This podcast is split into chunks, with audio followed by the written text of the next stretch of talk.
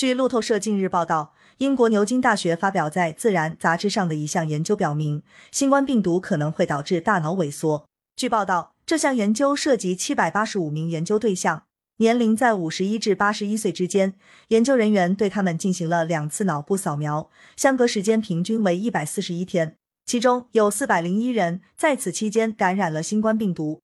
研究人员对比发现，新冠病毒导致的大脑灰质减少。和组织受损程度可能大于未感染的人自然出现的此类情况。在两次扫描间，新冠肺炎患者额外失去了百分之零点二至百分之二的大脑灰质与嗅觉有关的大脑区域组织受损。研究还发现，一些新冠患者还会出现包括注意力、专注力、信息处理速度下降和记忆力受损等情况。研究人员表示，这些影响是否可以部分逆转，或者是否会长期存在，还需要进一步调查。